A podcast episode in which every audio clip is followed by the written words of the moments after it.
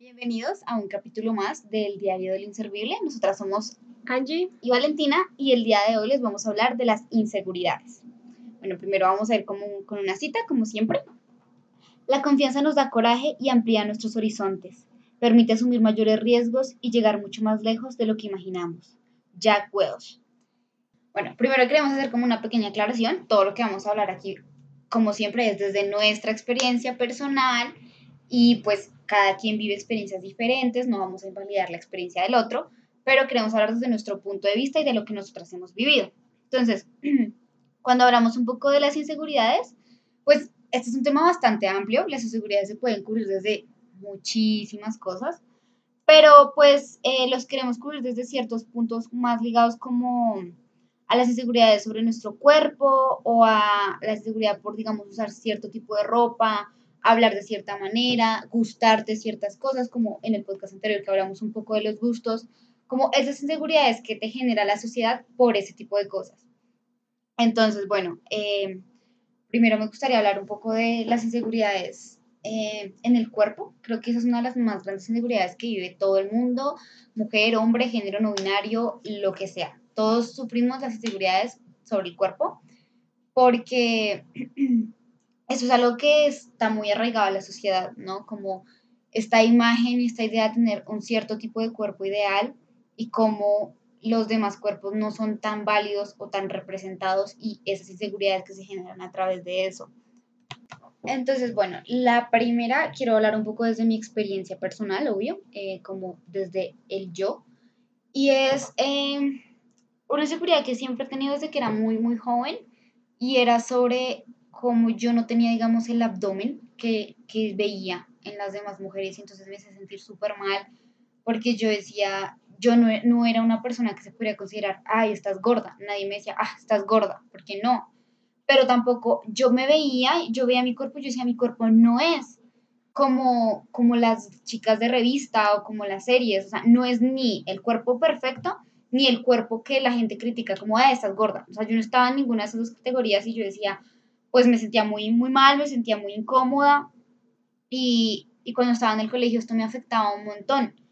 Y pues incluso me llegó a pensar como, pues no soy lo suficientemente bonita, digamos, me hizo pensar, no valgo lo suficiente para, para, no sé, ser aceptada sí, o, tener sí como ser aceptada por no no solo por ejemplo como normalmente se espera como de una inseguridad que sea como para una pareja sino también como por un grupo de amigos para las personas que lo vean a uno hasta para la familia porque no, no vamos a negarnos que en la familia hay un montón de chisme y de como mucha crítica hacia cada persona que llega ahí como que si no te ven así muchos como oh, por Dios estás como flaquita gordita ta, y yo, yo le tenía miedo a muchísimas cosas. Yo recuerdo que en ese momento incluso siento que perdí muchísimas oportunidades, pues, de salir con gente, tal vez con amigos, por esa razón, porque me sentía muy insegura y yo decía, es que no lo merezco. O sea, literalmente mi mente pensaba como, no lo merezco. E incluso llegué a, a pensar, pues nunca lo hice, pero sí llegué a pensar como, ¿será que debería dejar tal vez de comer o algo así como para ver si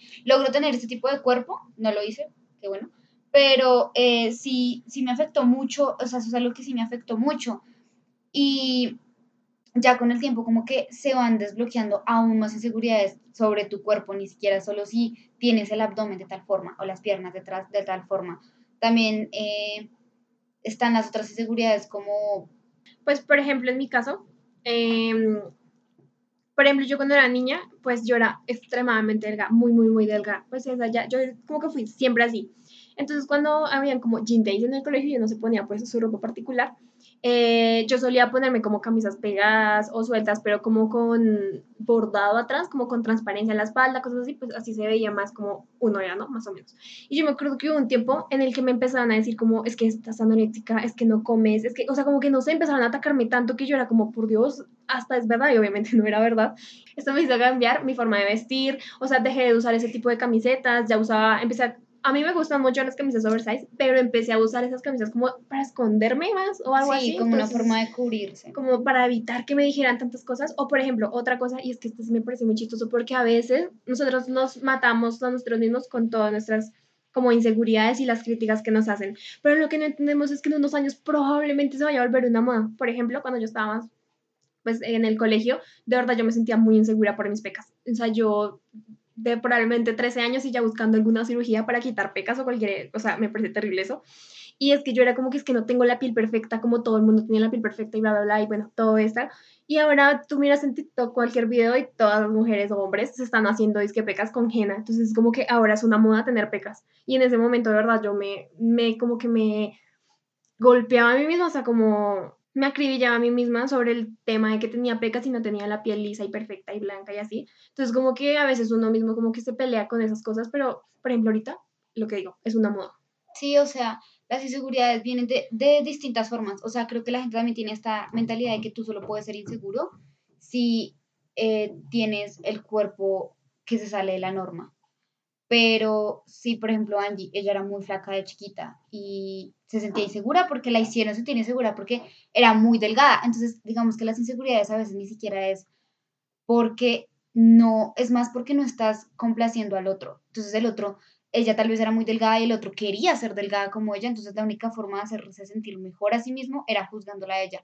En mi caso yo no tuve eso, a mí nadie nunca me dijo, oye, estás así o sea, era más yo, o sea, yo siempre he sido una persona que se ha dado muy duro a sí misma y de pequeña yo tampoco, o sea, no era que yo tuviera un cuerpo pues súper fuera de lo normal o pues ningún cuerpo fuera de lo normal, la verdad, todos los cuerpos son Era un cuerpo sano. Sí, era un cuerpo sano, era un cuerpo normal y yo misma al, al no verme como como quería, porque los demás, la sociedad, porque a mí nunca nadie me dijo nada, pero la sociedad como que yo veía a los demás y yo decía, ah, es que yo no me veo así, porque yo no me veo así. Entonces yo misma me estaba dando duro, pero no sé, a veces también es como, obviamente no tenemos que ser obvios, las, las inseguridades provienen del exterior. Yo no es que yo pensara así porque yo nací pensando que mi cuerpo no era válido.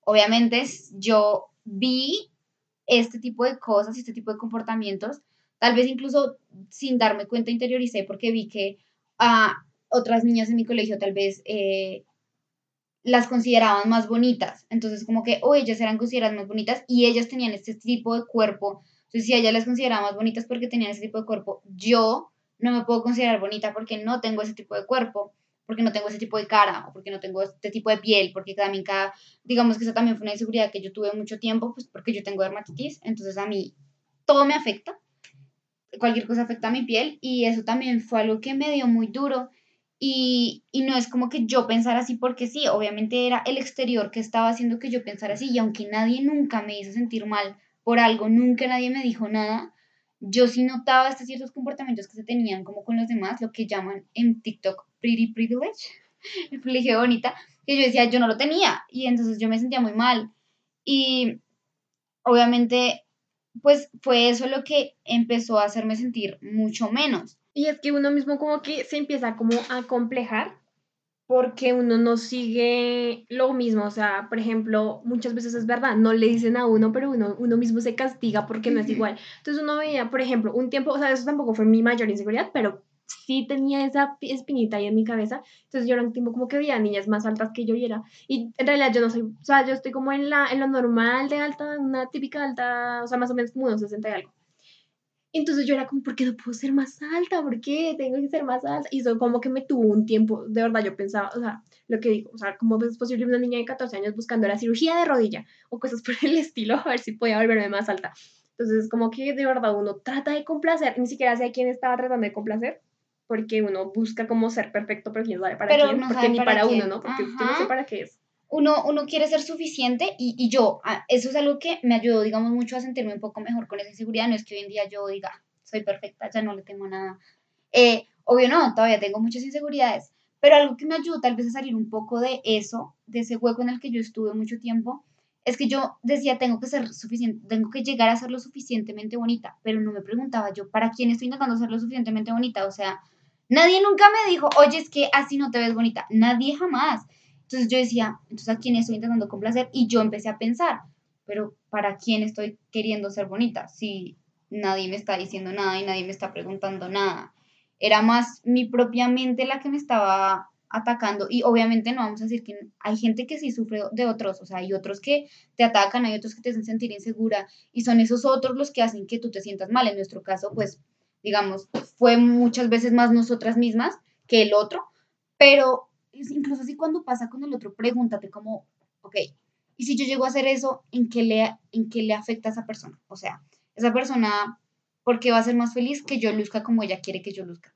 No le afecta nada. Entonces es más como preguntarnos si de verdad tenemos que ser algo para alguien y para quién y para qué. Sí, porque es que uno, en serio, uno a veces era como es que tengo que ser alto, pero a veces ni siquiera era por uno. Entonces lo que yo siento que es bueno es como que uno mismo vaya tratando de entender y aprender y poco a poco, en el sentido que si uno quiere cambiar, lo haga porque uno de verdad quiere ese cambio para uno mismo. Entonces, por ejemplo, que me hice algo en el cabello fue porque yo quería, porque me gustó, no porque, ay, Piqué tal dijo que le gustan las rubias o algo por el estilo, no sé. Entonces es, es, bueno de verdad cambiar por uno. Si uno se quiere maquillar, si no se quiere maquillar, si se quiere vestir de tal forma, si no se quiere vestir de tal forma, que sea siempre por uno, no esperar como que te digan, porque es que ese es el problema, como que uno a veces espera que las personas lo acepten y le digan, así, así te ves bien, gracias.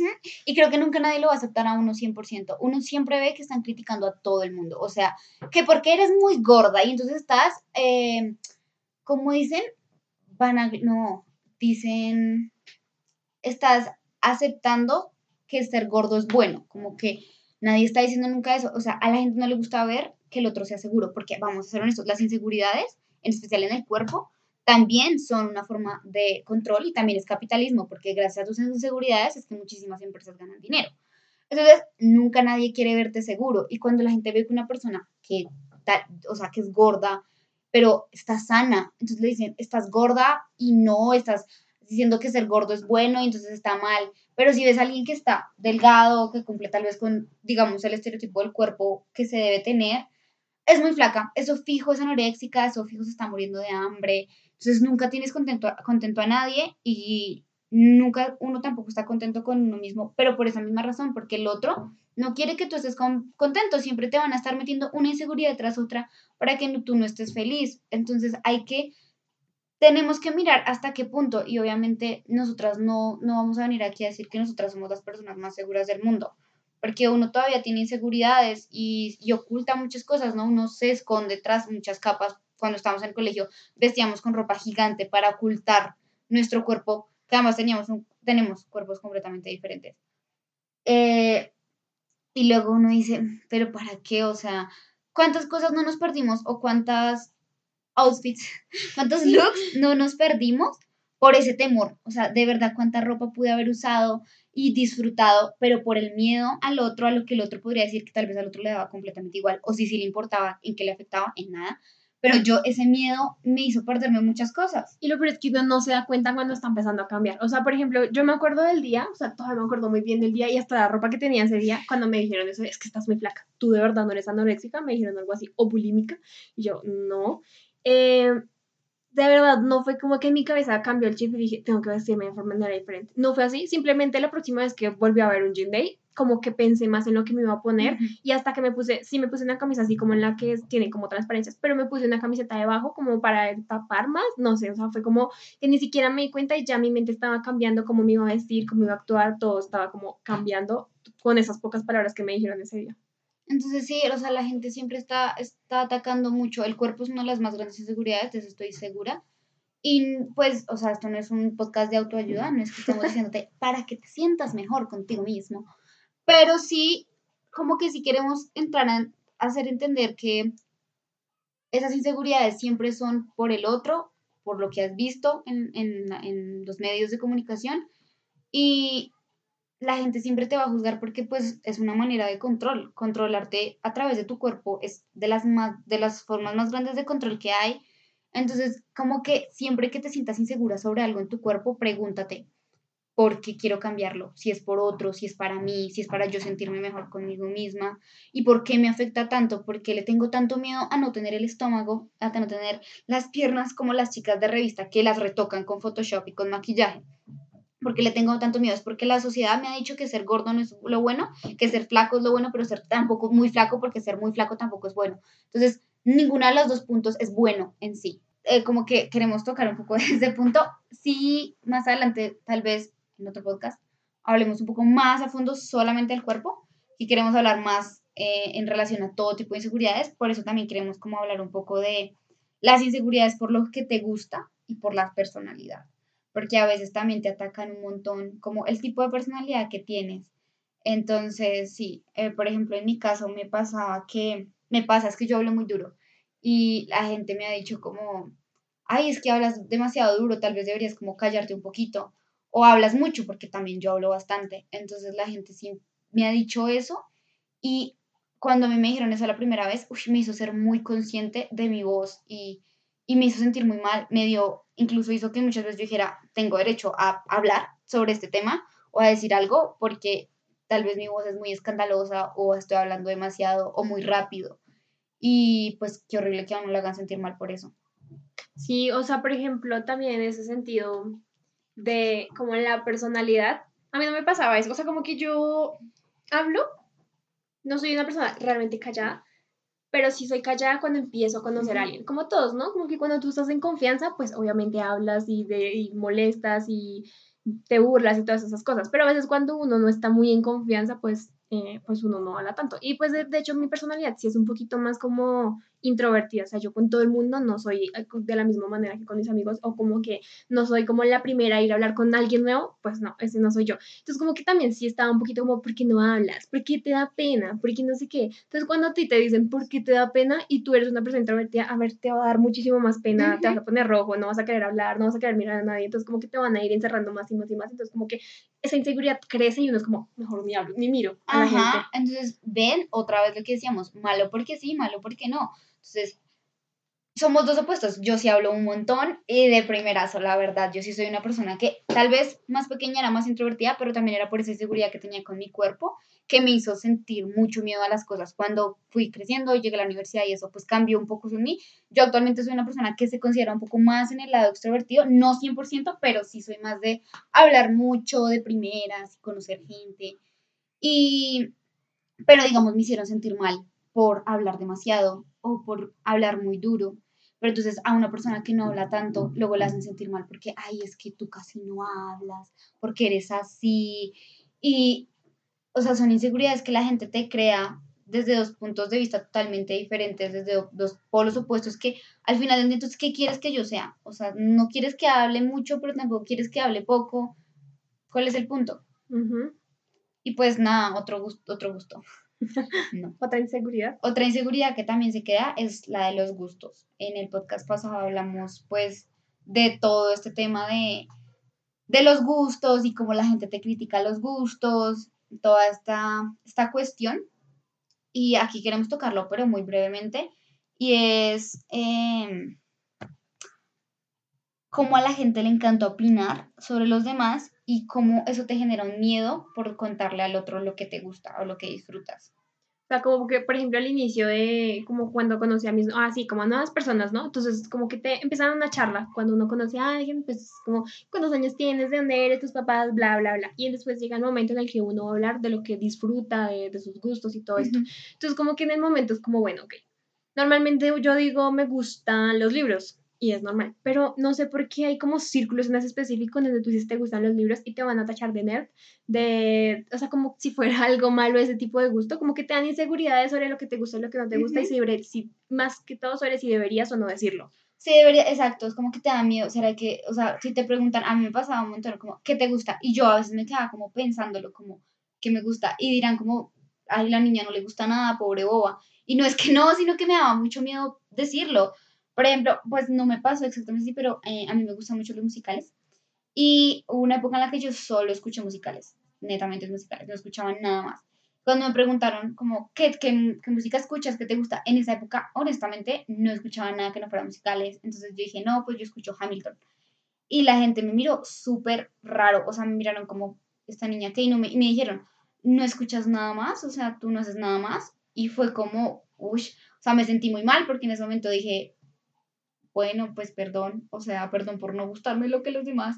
Sí, o sea, y no es que no me gustara lo que los demás, pues puede que sí, pero es que esas miradas y esas caras que la gente hace cuando se dan cuenta que no te, no te gusta lo que al otro le gusta, es muy feo porque es otra inseguridad desbloqueada. O sea, creo que en el lapso de su vida va desbloqueando inseguridades como muchísimas veces. Sí, además que, o sea, como que a veces uno no está diciendo que todo el tiempo cualquier cosa que me digan, o sea, como que tengan cuidado con lo que me hablen, todo me va a dar miedo o todo me va a dar una inseguridad. Sí, soy de cristal. Pues no, tampoco, porque uno es como que tampoco le va a prestar atención a absolutamente todo lo que nos dicen. pero a veces yo no sé por qué hay algunas cosas que traspasan esa barrera y es lo que te toca y es lo que te da la mayor inseguridad del mundo y es lo que te mantiene ahí quieto, callado y sin mover. Sí, o sea, como que no sé, es muy raro. Porque, por ejemplo, yo de un tiempo trabajé, este año a inicios trabajé en un banco, pero de verdad yo no disfruté ese trabajo nada. La pasé muy mal en ese trabajo. Entonces, pues yo, pues con la cuarentena y todo esto, pues renuncié y mis papás no estaban en la ciudad. Entonces, cuando ellos llegaron, como tres meses después, llegó mi hermano y empezó a decirme que yo era una buena para nada, que ya no tenía trabajo, que no me aguantaba nada, que me creía lo mejor del mundo porque podía renunciar cuando quisiera. Y yo era como, oh, por Dios. Y como que me entró, o sea, a mí de verdad, yo no le presto atención a lo que me dice mi hermano porque me hice muchas bobadas diarias. Pero en ese momento me entró esta inseguridad. Yo dije, Dios mío, ¿yo qué voy a hacer? O sea, de verdad no voy a poder conseguir un trabajo, no voy a ser capaz. y yo, como, como así que no voy a ser capaz después de un tiempo, como que uno mismo se analiza. Y dije, como así, o sea, de verdad sí me afectó lo que me dijo. Entonces ya después, como que yo analicé y dije, güey, que no me tiene que importar. Y yo, yo veré en qué momento, y como que, sí, como en qué momento y en dónde voy a empezar a buscar trabajo. Y todo. Obviamente no es fácil pero esa inseguridad, hay inseguridades que uno dice cómo, cómo es posible que esto me haya afectado. Exacto, o sea, lo que decíamos no es que nosotros seamos de cristal y todo nos afecte, pero lo que decía, como que siempre se están desbloqueando inseguridades y tal vez como eliminando otras. Entonces, por eso, como que tal vez antes tenía la inseguridad de, de, mis gustos. Hoy en día ya no. no la verdad, ya no, me importa lo que... ya no me importa lo que digan los demás sobre lo que me gusta y lo que no me gusta. Pero me pasó más pequeña, me pasó de joven, o sea, cuando estaba en el colegio, o recién salidita del colegio con 17 años, que yo decía, oh por Dios, eh, ¿qué digo? Si me preguntan qué me gusta. Obviamente hoy en día ya no, pero sí pasó en ese momento, que ya eliminé esa, pero una nueva inseguridad que se desbloqueó, el trabajo, el encontrar cómo sí voy a hacer lo suficiente para poder trabajar en una empresa con lo que aprendí en la carrera. Eso es una inseguridad y, y, el de si voy a poder encontrar trabajo a tiempo y poder irme de la casa y poder ganar lo suficiente. Como que por eso a veces siento que uno no debe tomarse tan en serio todo lo que le dicen y todas las inseguridades que uno va encontrando. Porque, como digo, siempre se están desbloqueando otras. Obviamente, si alguien de 14 años está escuchando esto, pues el trabajo le va a parecer algo tan ajeno y tan largo que va, a decir, estos niños porque tienen esa inseguridad tan tonta. Pero obviamente si ya eres mucho más adulto, esa es una gran inseguridad que tienes. Entonces, creo que uno no debería tomarse tan en serio las inseguridades porque siempre van a estar cambiando y lo que los demás piensan de ti y lo que uno piensa de uno mismo siempre va a estar cambiando. Sí, por ejemplo, algo que también siento que es una inseguridad, pues un poco como que entra en esa rama, sería como un poco la inteligencia, en el sentido en que la universidad, por ejemplo, mi carrera pues está basada, tiene muchas matemáticas. Entonces, como en los primeros días, como en la introducción, nos pusieron unos, unos talleres de matemáticas. Y sinceramente, yo no era mala en matemáticas, pero tampoco era buena, ¿saben? Era promedio, normalita. Entonces, cuando me pusieron algunos ejercicios y yo ya había tenido como, ya tenía como unos compañeros, como que ya iba a empezar a tener compañeros en la universidad, ay, me pareció tan terrible cuando ellos sabían qué hacer y yo no podía y como que uno empieza a mirar para todo lado y como, cómo hago esta suma, cómo hago esta resta, como que no tenía ni la menor idea de cómo hacer las cosas y eso me sacó mucho de quicio y me, me, o sea, como que fue una inseguridad enorme el hecho de decirles, es que no sé cómo hacer esta ecuación. No fui capaz, de verdad nunca fui capaz de decirles, es que no sé. Después, ya que los conocí, cogí más confianza, ya, pues eso fue cambiando, obviamente, ya era como, de verdad no sé quién me ayuda. Pero en ese instante, en el primer día que me pasó, fue como, no tengo ni la menor idea de cómo hacer esto. Me hacía literalmente la que sabía y ahí respondiendo, yo creo que todo eso me quedó mal.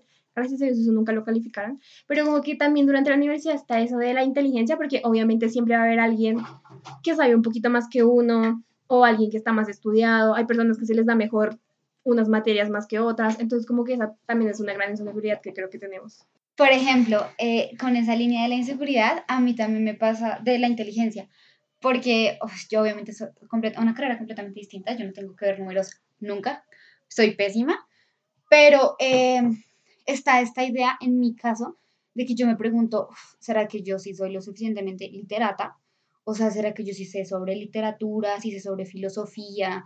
Porque es que uno se encuentra gente en la carrera que es muy, muy conocedora, o sea, sabe mucho de muchísimas cosas, entonces sabe mucho de mucha filosofía, ha leído un montón de autores que son como muy reconocidos en el mundo de la literatura, pues como clásicos o premios Nobel, y, y tienen unas conversaciones que son como tan intelectuales, y uno ahí se pregunta, ¿será que yo sí doy la talla para estar en esta carrera cuatro años? ¿Y será que sigo siendo lo que fui cuando empecé? Y uno dice, pero pues ah, creo que cada persona o sea, es una inseguridad muy tonta porque cada persona va a un ritmo distinto y cada persona también aprende completamente distinto. Obviamente, es que uno conoce gente que tal vez ha leído filosofía desde que estaba muy joven y pues uno no. Uno empezó a leer filosofía cuando entró a la universidad porque en el colegio no tuvo un buen profesor de filosofía, por ejemplo. Y es gente que tal vez incluso absorbe conocimiento diferente. Hay gente que se le da muy fácil las cosas y hay gente que no.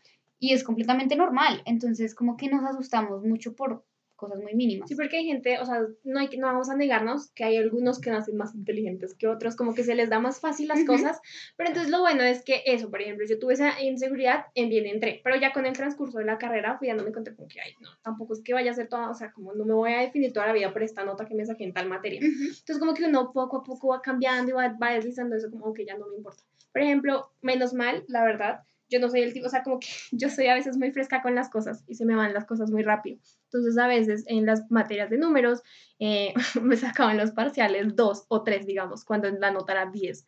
Obviamente era una terrible nota al principio, pero pues menos mal como que nunca me estanqué ahí, porque eso también siento que es como una forma de ir entrando como una gran depresión o algo así. Entonces como que nunca me estanqué en ese, en ese momento de, ay, soy muy bruta para esto, ya no puedo hacerlo. Lo bueno es que, es que uno debería aprender cómo a dejar ir. Lo malo de las inseguridades es que eso como que mantiene dando círculos y círculos y vueltas y vueltas en la cabeza y no se van. Entonces uno, empezar, uno debería, obviamente no es fácil, pero uno debería aprender cómo a dejar ir un poco. Sí, pues en mi caso no, yo soy una persona que sí piensa en exceso las cosas y le afectan bastante las cosas más mínimas, pero he aprendido que tengo que dejar ir, efectivamente, porque igual esa inseguridad, o sea, yo a veces lo que decíamos ahorita, uno mismo se genera esas inseguridades, a veces ni siquiera es el otro, es uno mismo al compararse con el otro.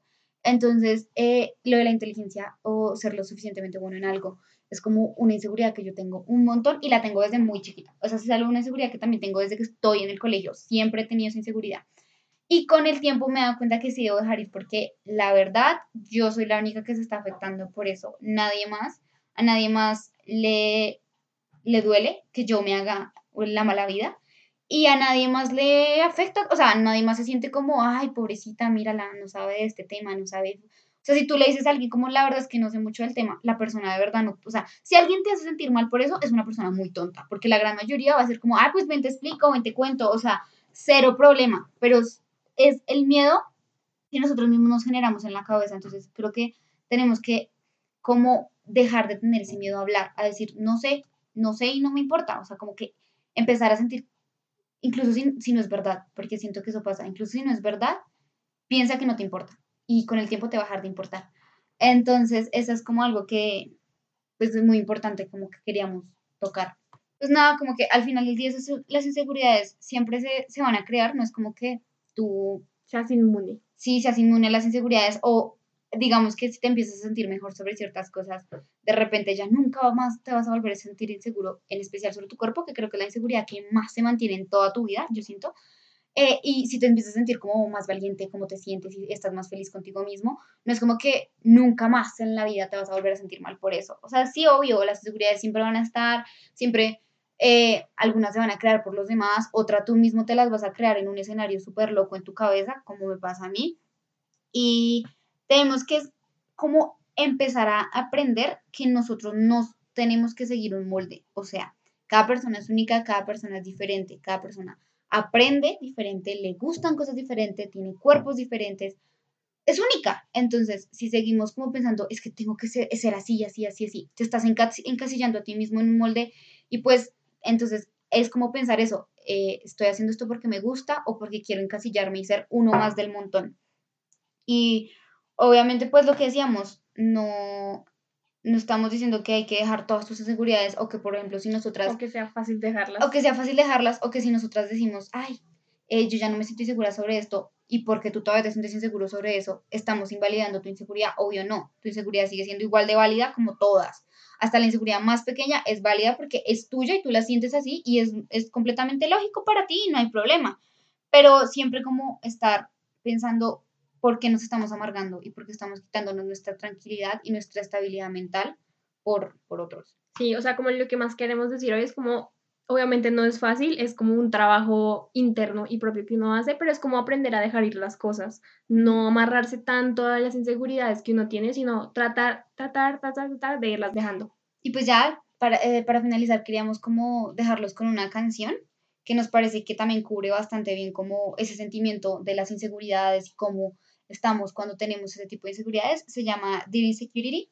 Pues ya se las dejamos. The insecurity, when you gonna take your hands off me? When you ever gonna let me be proud of who I am?